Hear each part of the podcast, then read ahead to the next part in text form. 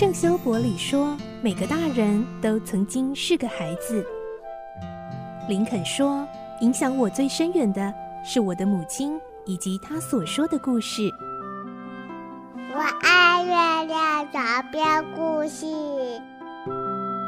晚安，月亮床边故事。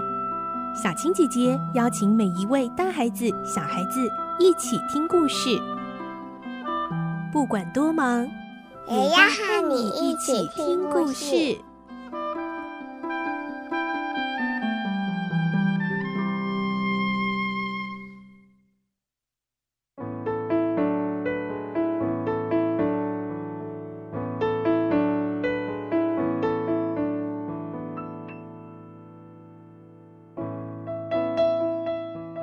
晚安，欢迎你和我们一起听故事。我是小青姐姐，我们继续来听奇岩城的故事。今天是十四集，我们会听到，因为一级道的侦查步步逼近案件的真相，原本让大家以为已经重伤致死的亚森罗平，终于不得不露面喽。来听今天的故事。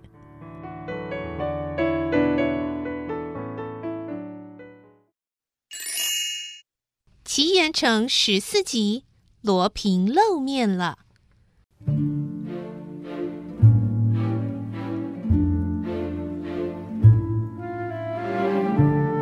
跨出窗户之前，书记官掏出名片夹来看。好小子，你骗我！说着，他又转身。这时候响了两声枪响，是一级道开的。小鬼，你的手在发抖呢，害怕了吧？书记官阴险的笑着，还扑了过去，揪住一级道的衣领，说：“看我怎么收拾你！”两个人紧紧缠在一起，滚到地板上。检察官锤门的声音他们听不到，只顾你死我活的缠斗。不过书记官的体力还是强了好几倍，他把一级道按在底下。抽出匕首，一级道闭上眼睛，只觉得肩膀火烧似的疼痛，全身就瘫软了。书记官从他的上衣口袋里拿到了密语纸，跳出窗子逃走了。第二天的报纸可轰动了，满版的惊人新闻。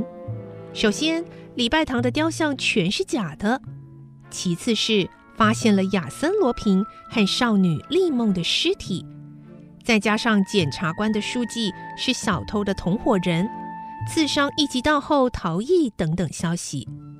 此外，还有更令人惊奇的记载：名侦探葛尼玛神秘失踪。同一个时间里，在伦敦市中心光天化日之下，大侦探夏洛克·福尔摩斯也被不明人士带走。音讯全无，究竟是怎么一回事？这岂不是小偷党羽的大胜利吗？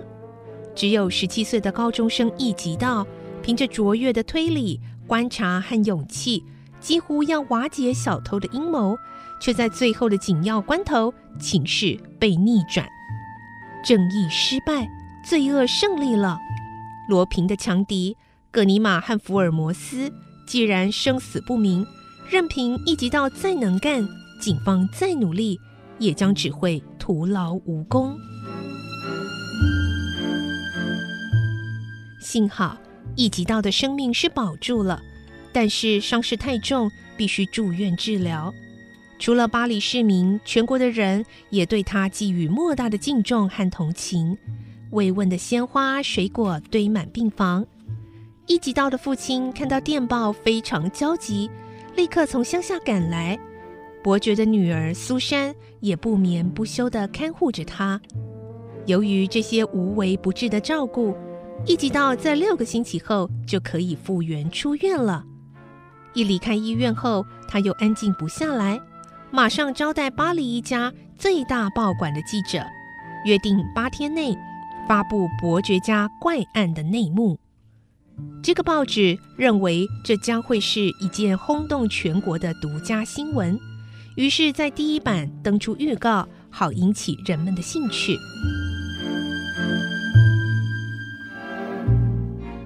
就在即将发布伯爵家怪案的前一天晚上，一级道接到了一封快信。一级道先生，据说明天你将要发表内幕，希望在事前与你秘密会晤。万一没获得允诺，请留意你父亲的安危。亚森·罗平。罗平终于露面了，立即到露出微笑。哦，闹了半天，罗平原来没死，地下室那具尸体不是他。一直到静静的思考许久，最后告诉自己，就听他一回，看那家伙要谈些什么。信上写明会晤的时间和地点就在今晚的某处。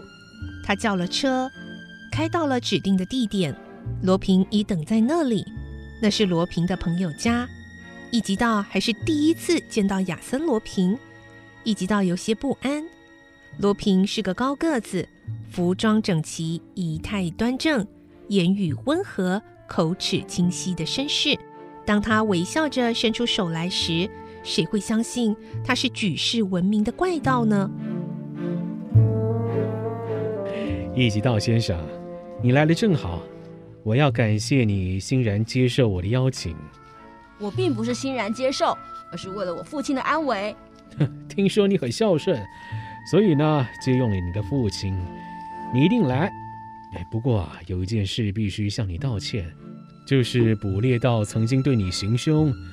真对不起啊！哼，他实在太狠了，用匕首刺人，这可不像亚森·罗平的作风。是的，我无论如何不会杀害人，对手下也严格的这样要求。那家伙是新手，他感觉到自身危险，反应过度了，所以我也已经严厉的处罚了他。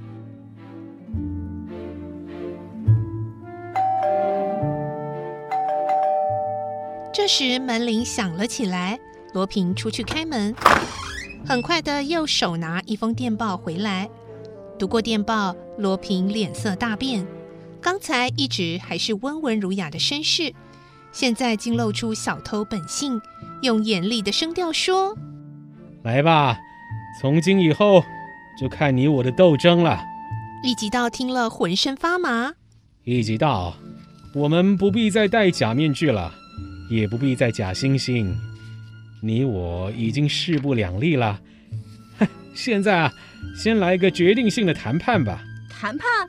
是的，谈判如果决裂，就是宣战，直到你死或者我亡。你你想恐吓我吗？嘿嘿，不是恐吓，是真心话。老实说，我觉得你年纪虽轻，却有几分本事。我还不曾遇过像你这样的对手。对我来说啊，对付葛尼玛或福尔摩斯，就像是折断小孩子的手背一样简单。哎，唯有你，几乎把我逼得无路可走。我的计划因为你的关系而遭破坏。你呀，是我最无法忍受的人。所以呢，我想跟你谈判，希望你退出这件事。你是要我撒手不管吗？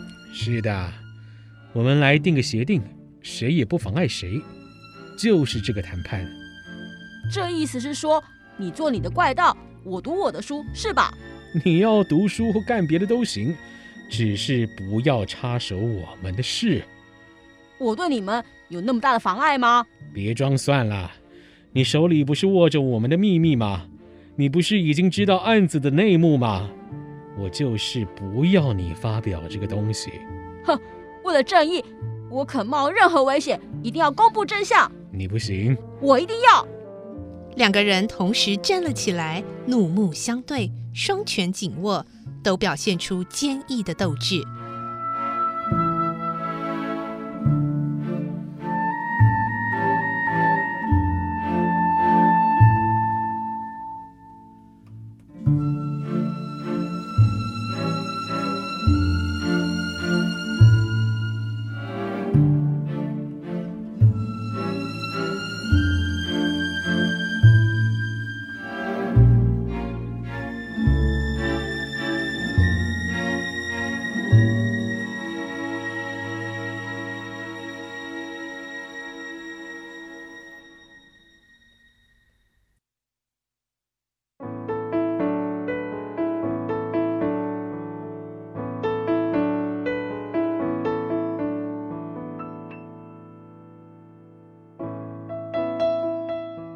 哇，我们的一级道真的是初生之犊不畏虎哎！英雄出少年，面对这个举世闻名的怪盗亚森罗平，竟然还能够这样义正辞严的跟他对答如流哦！